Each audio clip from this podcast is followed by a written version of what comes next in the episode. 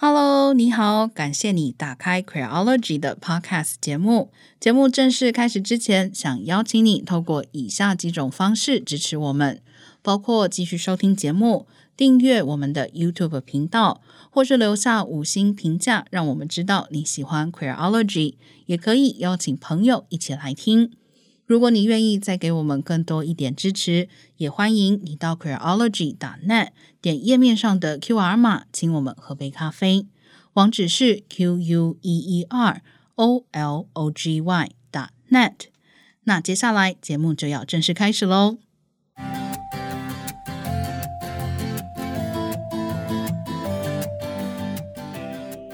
各位听众朋友，大家好，欢迎收听 Queerology 的 Podcast 节目。今天是 Small Talk 的单元，我是娜娜，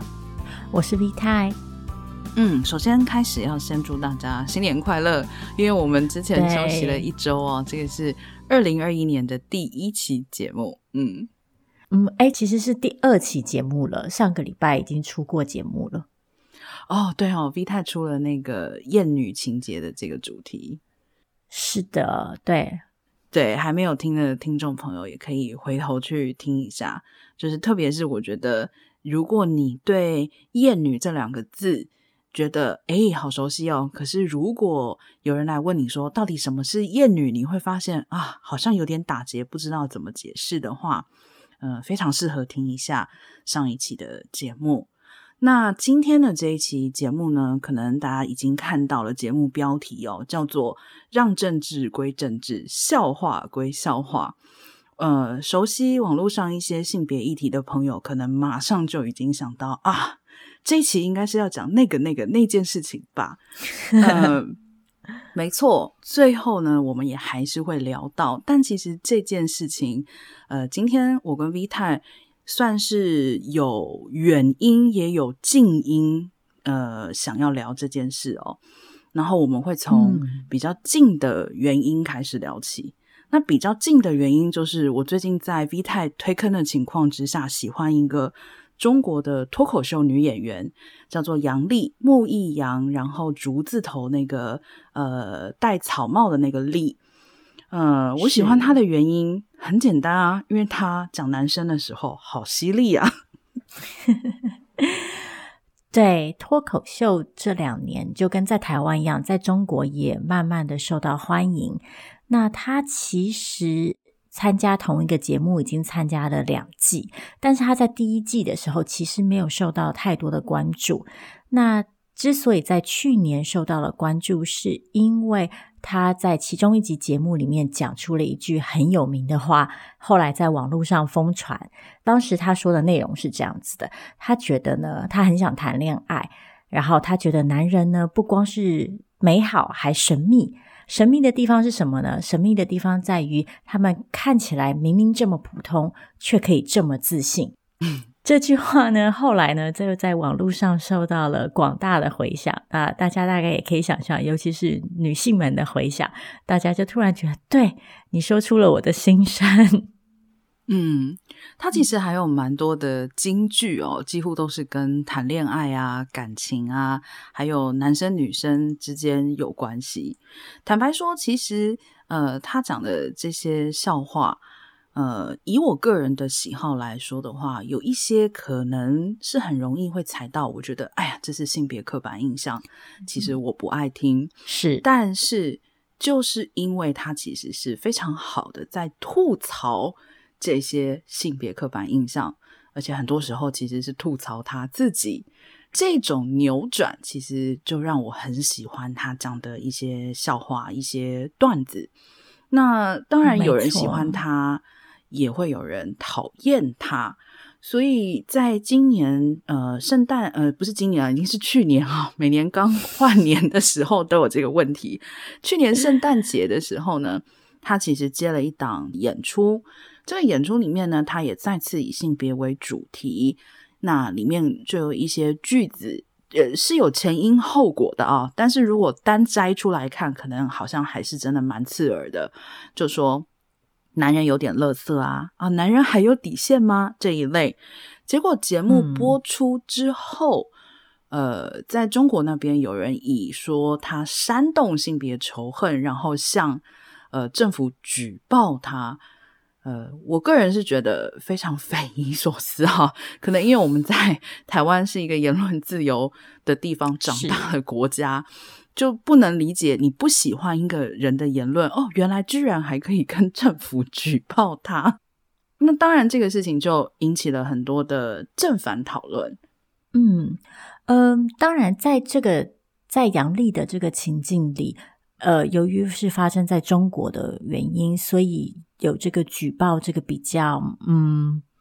奇特的机制，那嗯举报本身在中国这样的权威体制之下有其作用，这也是为什么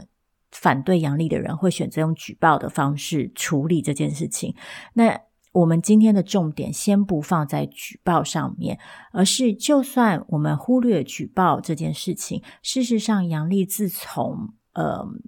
就是。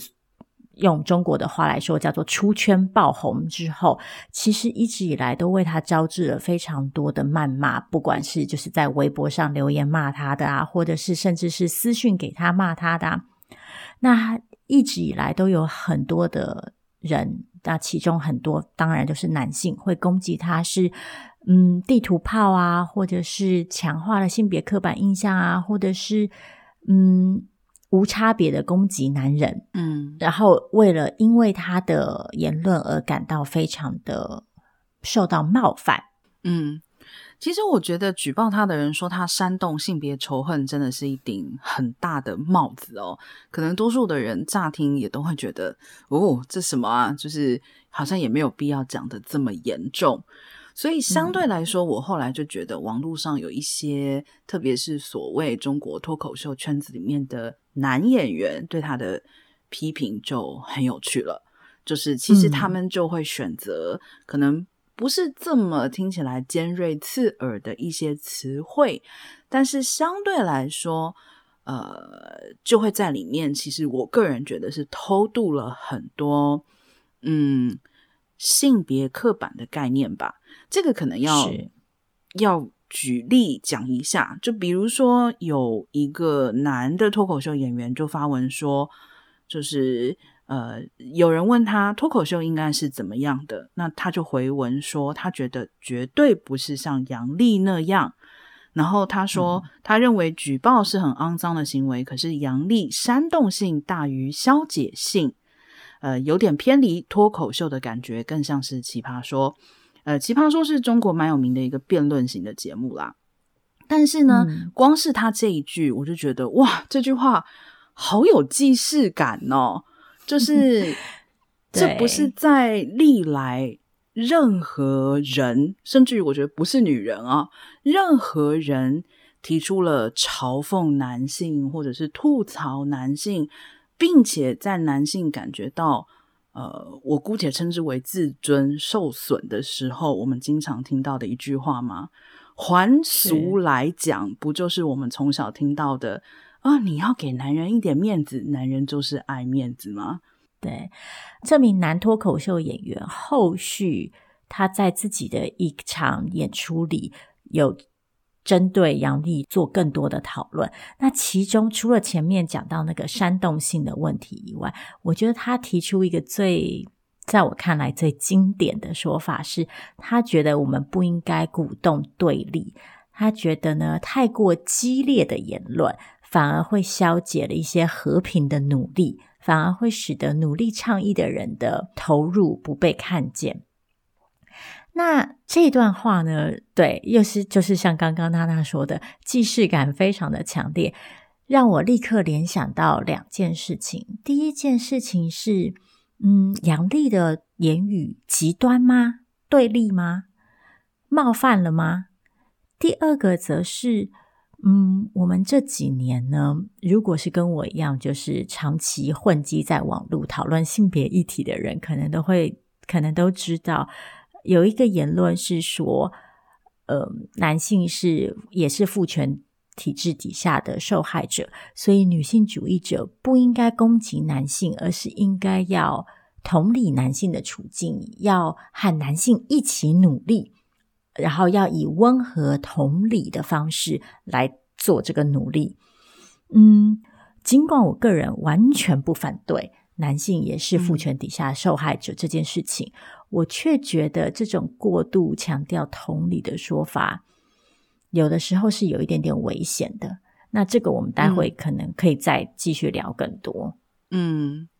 我觉得就算呃。就是回到刚刚讲他这个男演员讲的其中一句话来说，他说太极端的行为反而会消解和平的倡议权益的人的努力。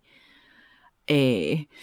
这个意思就是，嗯，其实还是有一个很大的问题是在于，那是谁来定义这是极端的行为呢？没错，就好像其实之前我们也在很多的社会抗争之中看过，就是多数的时候。呃，可能我们就会觉得这个线是画在暴力上面，但是即使不是暴力的行为，比如说在之前有发生官场工人卧轨的时候，也有很多人觉得啊，你们这就太极端了。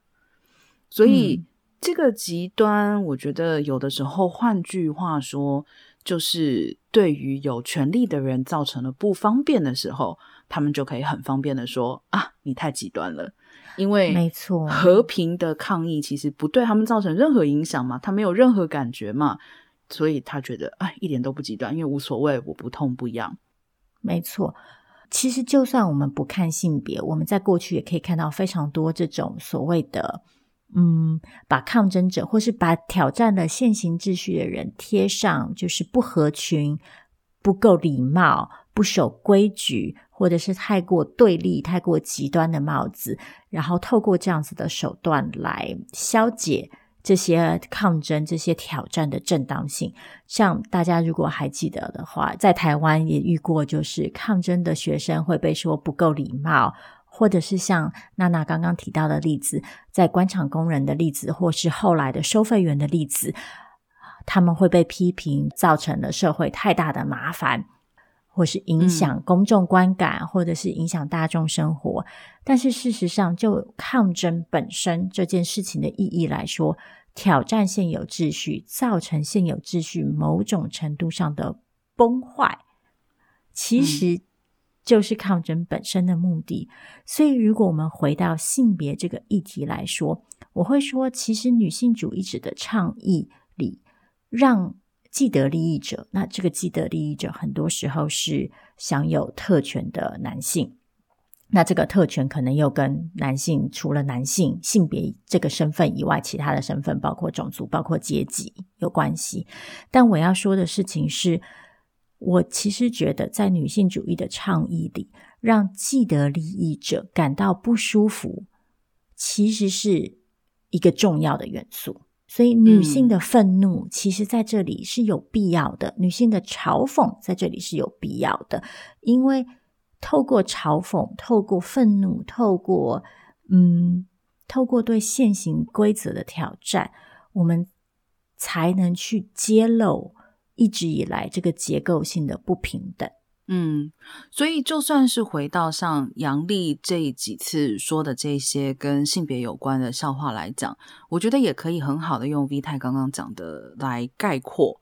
就是说他讲的这个内容，我们与其说呃他伤害了谁的感情，或是让谁觉得被挑衅，更根本的原因，我想还是因为他挑战了。在某一些人心中的既有的秩序，我认为他挑战的是这个父权的秩序。所以，如果是服膺父权这个秩序的人，去听杨丽的笑话，就很有可能会觉得，哇，你这个简直就是方方面面都是违反了我心中的秩序啊！包含，哇，你一个好好的大家闺秀一个女孩子，怎么就这么大方呢？每天上台就是说：“哎呀，我好想谈恋爱呀！”是，然后还会很大方的开玩笑说：“哦，我如果今天下一场的稿子写不出来了，我就去敲评审老师的门。我也知道我条件不是很好，但没关系。如果第一个不开门，我就一间一间的敲下去。”嗯，这样子的一些笑话，他虽然是自我解嘲，甚至于他在吐槽社会里面的某一些。性别底下的潜规则，但是对一些服应父权秩序的人来讲，其实听起来我相信是很刺耳的。呃，你怎么可以去讲这种笑话？嗯、光是这一件事情，他就觉得哇，你这已经完全不符合我们对女性打括号的要求了。对，我觉得娜娜提到了一个重点，就是关于这里被挑战的父权秩序。那我觉得这又可以分成两方面来说，一方面是这样子的脱口秀内容挑战的是，嗯，回到娜娜一开始说的关于男性的面子不能被挑战这件事情。我觉得面子是一个我们比较容易理解的。那另外一个。可能更概括的词呢，嗯，算是我会把它称为一种就是自以为理所当然的资格感，或者是用英文来说，就是一种 entitlement，就是男性在社会上被赋予一种想象中的认定，是他们可以获得什么，他们应该要享有什么待遇，他们应该要，嗯。应该要跟女性在社会上处于一种什么样子的位阶？但是这个想象、这个认定，其实一开始是建立在不平等的基础上的。但是，因为这个不平等的基础已经被强化到我们身上的这么久，所以很多男性或者是部分男性会持续的信仰这个。这一套规则，然后于是，在他们觉得自己这个资格受到了威胁或者受到否定的时候，会有特别大的反弹。那其中就包括男性应该是要被女性爱慕的、被女性倾听的、被女性尊重的。所以，当像一个女人，像杨丽这样子的女人站到台上，她不但不尊重你、不爱慕你，她还反过来嘲讽你，这就彻底的违背了这个。男人们心中认定的资格感，这是第一个部分。第二个部分则是杨丽违背了我们对女性的想象。这个想象包括从最基础的一个女人能不能做脱口秀演员的这个职业想象，到杨丽在台上所表现出来的姿态，我们其实常常可以看到。男性脱口秀演员，或者是男性在任何的公共场域，嗯，展现出犀利，展现出比较刻薄的一面。那这些特质在男性身上的时候，并不会有任何的问题。可是当这些特质出现在女人身上的时候，嗯、这个女人就会被视为，嗯，冷血的、不善良的、刻薄的。甚至是嗯，不恰当、不合格的，其实就是不温柔、不同理嘛。对，我有点想要避免使用这两个神秘的关键字，但是，对，但是我想最主要的重点就是，当一个女人呃会去说一些被某一些规则认为不适当或是尖酸刻薄的笑话的时候。他基本上就已经也不符合那个规则底下所要求的，女人要温柔婉约，女人要温柔体贴，女人要符合那一种不能为自己开口说话的形象吧？没错，呃，就像我刚刚讲的，它中间有一些对性别刻板印象的翻转，我很喜欢。有一部分就是因为我觉得他其实，在自嘲自讽之中，其实他是捡起了。作为一个女人的尊严，嗯，比如他还有一个段子也很受到大家的呃，就是欢迎的一个段子，就是他就讲说，意思就是说那些时尚名模，他非常喜欢佩服他们的身材，因为他们胸特别平。听到这里，你会觉得，哎，这不是一种很性别刻板印象，或者是说对于这种性别的身体的一种不好的攻击吗？但他就说：“他说时尚是一种什么样的态度？他觉得就是这种态度，就是你没有那个所谓男人喜欢的那样大胸脯的身材，但是你依然可以非常抬头挺胸那样子的一种态度。嗯，这样子的一种扭转之中，我觉得其实在我个人来说，我觉得是找到了 女性的尊严。我甚至于认为。”呃，为什么他的很多段子会被人所喜欢呢？嗯、就是因为他其实是反映出了，或者说是说出了很多女人没有办法说出来的话。我觉得呢，杨丽的这个事件呢，其实还值得讨论的有两件事情。第一件事情就是我们一开始讲到，很多人会攻击他放地图炮，我觉得这其实是一个很值得从。多方面讨论的问题，那我待会再回来细讲。第二个呢，是有些人会说，但是我就是觉得不舒服。声援杨丽的人呢，就会说，但是脱口秀本身是一种冒犯的艺术，所以在脱口秀的情境里，如果一个笑话要好笑，就必须要冒犯某些特定的对象。嗯，我先讲刚刚地图炮这件事情。一方面，我其实觉得这种说辞有一点讽刺。因为其实我们常常可以看到很多其他的情境里，女人其实经常性的被地图炮攻击，但是每、嗯、每当女人挑战这种地图炮的时候，就会被说：“哎，你不要这么玻璃心啊！哎呀，我们只是讲了出了现实而已啊，或者是嗯，你就不要对号入座啊，或者是就是诸如此类的。”那我当然不是说地图炮就一定是正确的。我个人也认为，如果是我们今天要讨论正经的议题的时候，我们确实应该对我们所使用的名词、所指涉的对象有更谨慎的态度。但是另外一方面，嗯、我其实觉得在性别议题里，这个地图炮并不是完全的没有意义，因为这个地图炮其实反映出来的是一种。整体性的结构下的现象，就像杨丽会说，她的笑话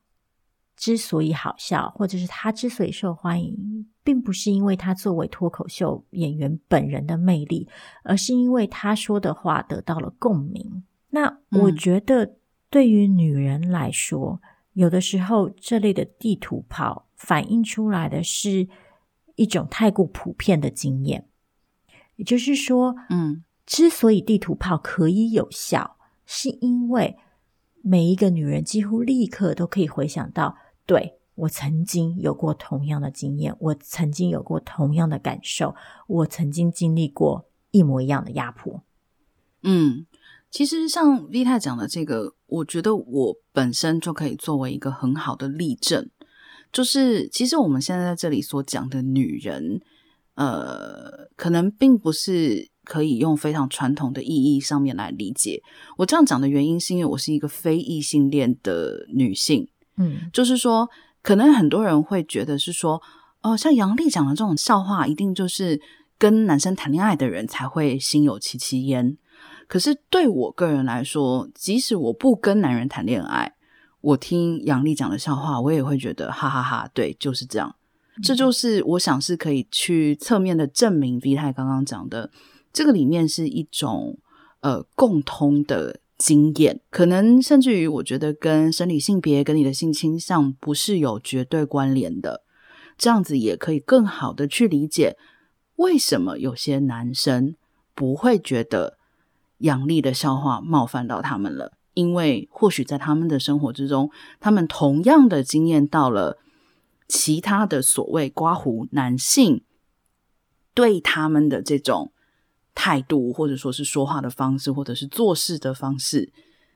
他们有过相同的感受或者类似的经验。嗯，再讲回来，另外一件事情就是所谓的脱口秀是冒犯的艺术。这个其实我想很多台湾的朋友都不陌生，就是台湾在过去一年两年，因为脱口秀。嗯，越来越受到大众欢迎，其实也出现了一些略带有争议性的例子。那我觉得冒犯这件事情，又可以分成两件事情来说。第一个是谁特别容易被冒犯，或者是谁特别容易被视为是冒犯了别人。嗯。那这就回到刚刚一开始娜娜所说的，就是关于男人的面子这件事情，似乎有某些人。的尊严特别不能被侵犯，而女人似乎特别容易，一旦跨越了某条线，就会被视为那个冒犯者。第二个部分则是，嗯、我其实一直觉得脱口秀是冒犯的艺术，这句话并没有错，但是这句话必须要被放在一个更大的脉络底下来看，也就是谁在冒犯谁，谁有权利冒犯谁，而这个冒犯之后所要达成的结果又是什么？我自己对于脱口秀的期待是，这个冒犯应该是要能够颠覆权力结构的。如果你的冒犯，只是借着你在本来就已经比较有权利的位置上，然后来剥削，然后来消费本身就已经是被压迫的族群的时候，我觉得这不叫冒犯，我觉得这叫残忍。嗯，有一句话好像是这么说的吧，就是说，因为你觉得受到了冒犯，并不代表你就是对的。嗯。那我觉得 V 太刚刚真的就是已经讲到了这里面最大最大的重点，就是冒犯这件事情必须要把权力结构考虑在里面。其实不只是所谓脱口秀是冒犯的艺术，呃，很多的艺术家或是你去问很多的艺术创作者，他也都会告诉你，艺术这件事情存在的理由就是要冒犯别人。当然啦，就是这这个，我们今天不是 讨论艺术史或艺术的构成哦。可是至少我相信，在很多有意关心社会或是挑战社会秩序，或是呃唤起对社会议题重视的艺术家心中，冒犯这件事情是非常重要的。那我觉得挑战权力结构的时候，冒犯之必要。这也回到我们刚刚一开头讲的，为什么我们常常会听到一些人说：“哎呀，你要有礼貌啊，你不能没礼貌。”其实这就只是把那句话反过来讲而已，他就只是反过来说：“请你不要挑战既有的权利秩序，请你乖乖的就好，请你有礼貌就好。”嗯，那终究就是回到，因为你在既有的权利秩序里面站在一个舒服的地方，站在一个既得利益者的位置，你才会去说这样子的话。嗯，所以今天其实就要讲到我们刚刚开头说的原因了。其实原因就是 V 太刚刚也提到了，过去这一两年以来，台湾的脱口秀蓬勃发展。其实我个人是非常喜闻乐见，因为我觉得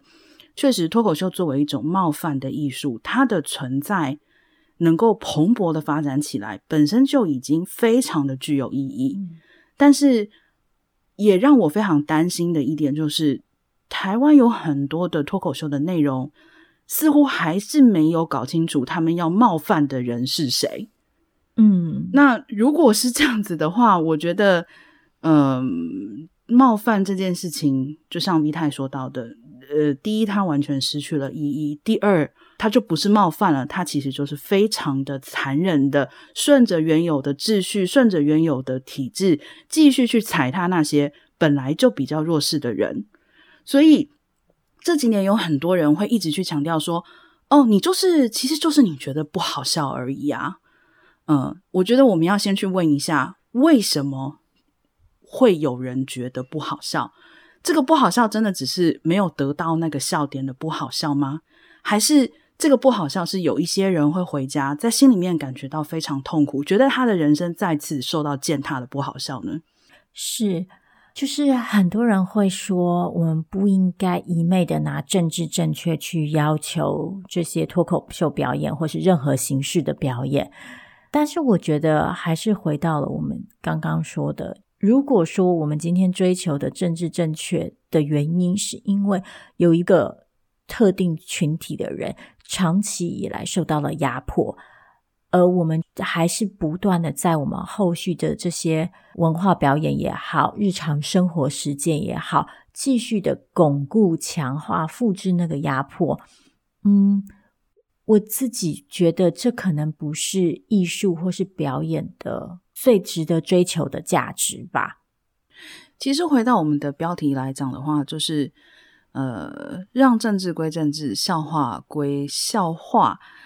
嗯，虽然我们在标题用的是一个疑问号，但 我觉得有一件很真实的事情，就是其实从来都不存在政治归政治，然后叉叉归叉叉。这也是为什么我觉得像刚刚 V 太讲到说，很多的时候并不是在用政治正确去要求所有的事情，而是因为真的所有的事情都脱不开政治。嗯，所以政治正确被迫作为一条最后的防线，而他要防的从来都不是既得利益者的自尊，而是弱势者不再被踩踏的可能性。嗯，那当然，我们不能否认。并不是每一个男性都享有同样的权利，就像我刚刚前面讲过的，这个权利的大小、这个位阶的高低和其他的身份有关，包括了你的种族、你的肤色、你的国籍、跟你的社经地位、跟你的性倾向之类的。那所以，我也可以理解，确实有所谓的底层男性。会在这些嗯性别议题的交锋里，感觉到自己被牺牲。我们作为女性主义者，我们所追求的当然不是一昧的打压男性，但是我也希望就是男性们可以理解到，今天造成自己的这种嗯不适感，或者是说受压迫感，究竟是一个合理的压迫感，还是是导致于一个错误的资格感？与此同时，造成这个压迫感或是剥夺感的是女人吗？还是一直以来我们太过于服从这个父权体制之后导致的结果？嗯，其实就像我之前在另外一期节目里面，我记得我有讲过，就是说很多人会有疑问说，哦，所以女性主义是不是只在乎女性的权利？其实。不是，女性主义者在乎的就是这个父权体制里面的不公平。那其实，在父权体制底下，真的符合这套体制里面所谓的最精英的、最高阶层的那一些，是非常小的一群人。嗯。我们多数的人，不管是男性还是女性，其实在这个。游戏规则里面都不会永远站在有利的强势的位置，我们都会在某一些地方被划到那一个游戏规则不利的地方。所以，其实一直以来我都觉得男性也有非常多的理由去了解女性主义。正是因为男性也是受压迫者，所以难道不应该大家一起站起来反对这个制度吗？没错，好，今天又不小心又跟大家落落场聊了那么多。其实针对刚刚这些主题，还有很多不同的面向可以深入讨论，包括说我们前面提到，就是对男人的同理心，温柔同理纵然是好的态度，但是如果过度的同理，是不是有可能造成不好的效果？或者是前面也讲到。我们对于男性和女性经常有不同的道德行为标准。最后一个可能大家可以思考的问题是，嗯，很多时候我们在批评脱口秀表演或是各类的言论的时候，常会有人说：“啊，你这样违反言论自由。”但是言论自由就等于你的言论不受到批评吗？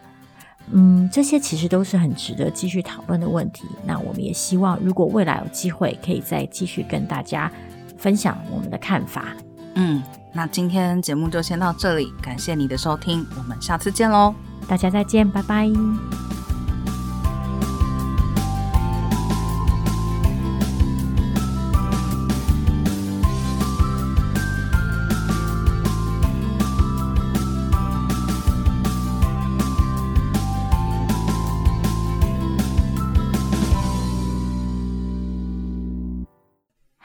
Creology 的听众朋友，谢谢你收听 Creology Podcast 节目。如果你喜欢我们的节目，你可以透过以下几种方式支持我们：你可以继续收听节目，并且点下订阅，或留下五星评价，让我们知道你喜欢 Creology；或是欢迎你把我们的节目分享给朋友，邀请他们一起收听。